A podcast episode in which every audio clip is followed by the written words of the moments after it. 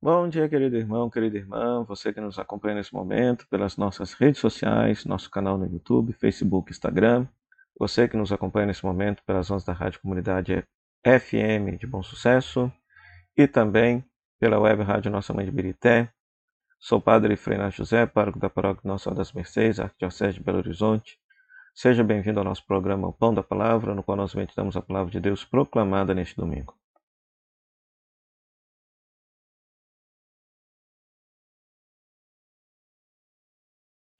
Neste domingo nós celebramos a Assunção de Nossa Senhora ao Céu, essa festa litúrgica, essa solenidade, cujo dia é, litúrgico é dia 15 de agosto, aqui na Igreja do Brasil, a Igreja Católica do Brasil, se transfere para o domingo mais próximo, a fim de que o maior número de fiéis possa participar desta importante celebração. É, a liturgia desse, de, de, dessa solenidade é tão linda, é tão preciosa, que vale a pena meditar um pouquinho, não só pela, a palavra de Deus proclamada no domingo, mas também a palavra de Deus proclamada proclamada na vigília da Assunção, né? Então, se hoje o programa se alongar um pouquinho, vale a pena. Por quê? Porque a, a liturgia da palavra desta solenidade, quer da vigília, quer da solenidade, é uma, é uma pérola de como que se faz a leitura mistagógica da Sagrada Escritura. Na vigília, nós temos primeiro, primeiro um trecho de 1 Crônicas, capítulo 15, capítulo 16, no qual o rei Davi é, introduz a arca na tenda e são oferecidos sacrifícios, a arca da aliança. O Salmo 131 vai falar justamente da entronização da arca no templo santo de Deus, no Monte Sião.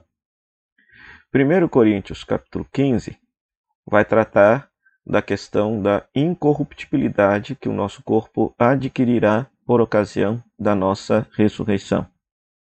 Lucas capítulo 11 tratará da bem-aventurança de Maria. Maria é bem-aventurada não só porque gerou o verbo feito carne, mas porque ela escutou a palavra de Deus e praticou a palavra de Deus. A solenidade a primeira leitura é Apocalipse, capítulo 11, um trechinho do capítulo 11, capítulo 12, a famosa cena da mulher vestida de sol que aparece no céu.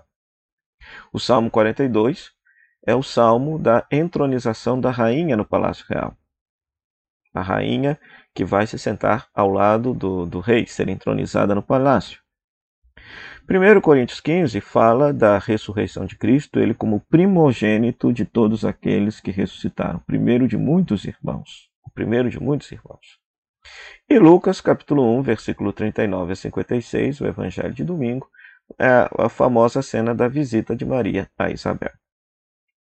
Ora, é, esta esta conjunção de textos da palavra de Deus nos ensina qual é o grande mistério que nós estamos celebrando. Ao celebrarmos a Assunção de Nossa Senhora ao céu, nós estamos celebrando o dia no qual ela foi ressuscitada e entrou na glória de Deus. Segundo a fé da Igreja, Nossa Senhora, isenta do pecado original, ela, no fim de sua vida histórica, ela foi levada em corpo e alma para o céu. Assim está formulado no dogma é, o Santo Padre, o Papa João Paulo II, ou melhor dizendo, São João Paulo II, é a opinião dele que Nossa Senhora passa pela experiência da morte, mas logo é ressuscitada e seu corpo não padece a corrupção, porque ela não experimentou pecado em sua vida. Aliás, a própria tradição arqueológica evidencia um túmulo de Nossa Senhora na cidade de Éfeso e um túmulo de Nossa Senhora na cidade de Jerusalém. Isso para mostrar que, de fato, havia crença na comunidade primitiva da morte da mãe de Jesus, mas ao mesmo tempo da sua ressurreição, porque os túmulos estão vazios, tal qual o túmulo de nosso Senhor Jesus Cristo. Então, a Assunção de Nossa Senhora, dita em forma bem simples, nós estamos celebrando o dia em que Nossa Senhora ressuscitou e está gloriosa, inteirinha no céu de corpo e alma.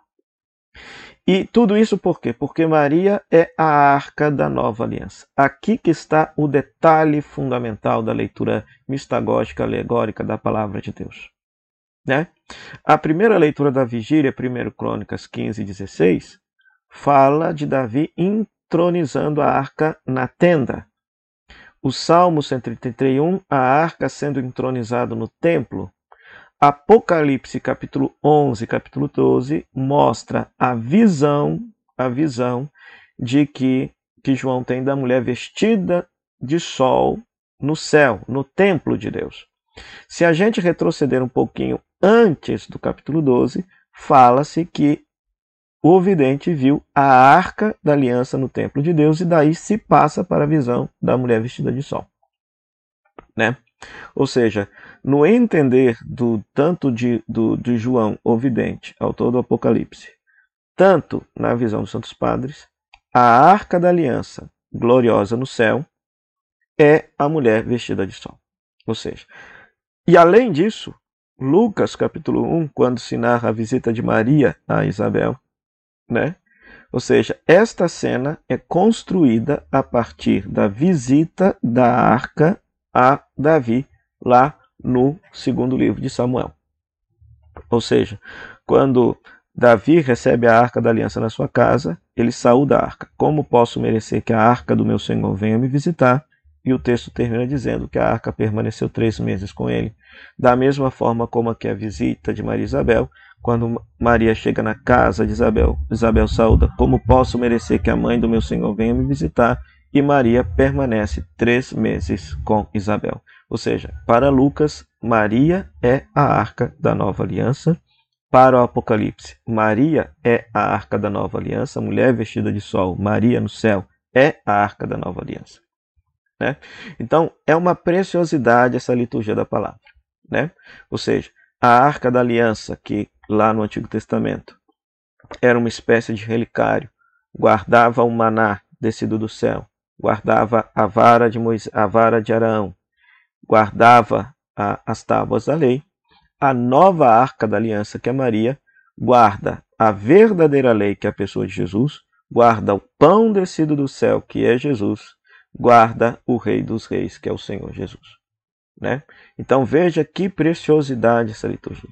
Né? Então, se nós verdadeiramente cremos que Deus, Jesus é Deus e Deus não se mistura com o pecado, então por conta disso, Maria é isenta do pecado, não experimenta a corrupção do pecado na sua vida e por isso no momento da sua morte, a sua morte não é como se fosse morte, é como se fosse uma dormição, não é uma experiência traumática, e logo após a sua morte ela é ressuscitada e levada para a glória do céu. Por que, que é importante celebrar esta solenidade, celebrar esta Assunção de Nossa Senhora? Porque nós já contemplamos em Maria, realizado em Maria, aquilo que um dia haverá de se realizar com todos nós: a nossa ressurreição, a nossa entronização na casa do Pai. Por isso que a, primeira leitura, a segunda leitura da vigília, 1 Coríntios 15, fala da incorruptibilidade que o corpo do ressuscitado possuirá, e, a, e quando este corpo mortal corruptível adquirir a incorruptibilidade, ou seja, a, o último inimigo, que é a morte, que todos nós deveremos enfrentar ao fim de nossa vida, haverá, a, será definitivamente derrotado, para que se concretize em nós aquilo que a segunda leitura da solenidade nos mostra, que também é 1 Coríntios 15, versículo 20 a 27, que fala que Jesus é o primogênito de muitos irmãos. Então, se ele foi o primeiro a ressuscitar, significa que terão outros outros. Aqueles que seguem a Jesus, aqueles que compactuam da vida de Jesus, que comungam da vida de Jesus, também haverão de ser ressuscitados. Maria, que é a principal, a primeira, a mais perfeita discípula de Jesus, já foi a primeira a experimentar esta realidade. E Lucas, capítulo 11, versículo 27 a 28, que trata da bem-aventurança de Maria, né, é muito interessante. Por quê? Porque Maria recebe o elogio não por ser a mãe física do Salvador, mas por quê? Mas porque escutou a palavra do Salvador e praticou essa palavra. São João Paulo II depois vai afirmar que antes que Maria gerasse o Verbo feito carne no seu ventre, o Verbo já estava gerado no seu coração, de tanta escuta assídua e amorosa da palavra de Deus, para nos ensinar que quanto mais escutarmos a palavra, mais a palavra vai sendo formada em nós e Cristo vai sendo gerado em nós. Então peçamos a ela que desde o céu possa alcançar para todos nós a graça da ressurreição no último dia de nossa vida. Para isso, peçamos ao Senhor. Nós vamos rezar nesse momento tanto a oração da missa da vigília, quanto a oração da missa da Assunção de Nossa Senhora. Ó Deus, considerando a humildade da Virgem Maria, vós lhe concedestes a graça e a honra de ser a mãe do vosso Filho unigênito, e a coroastes hoje de glória e esplendor. Concedei por suas preces que, salvos pelo mistério da redenção, sejamos elevados à vossa glória.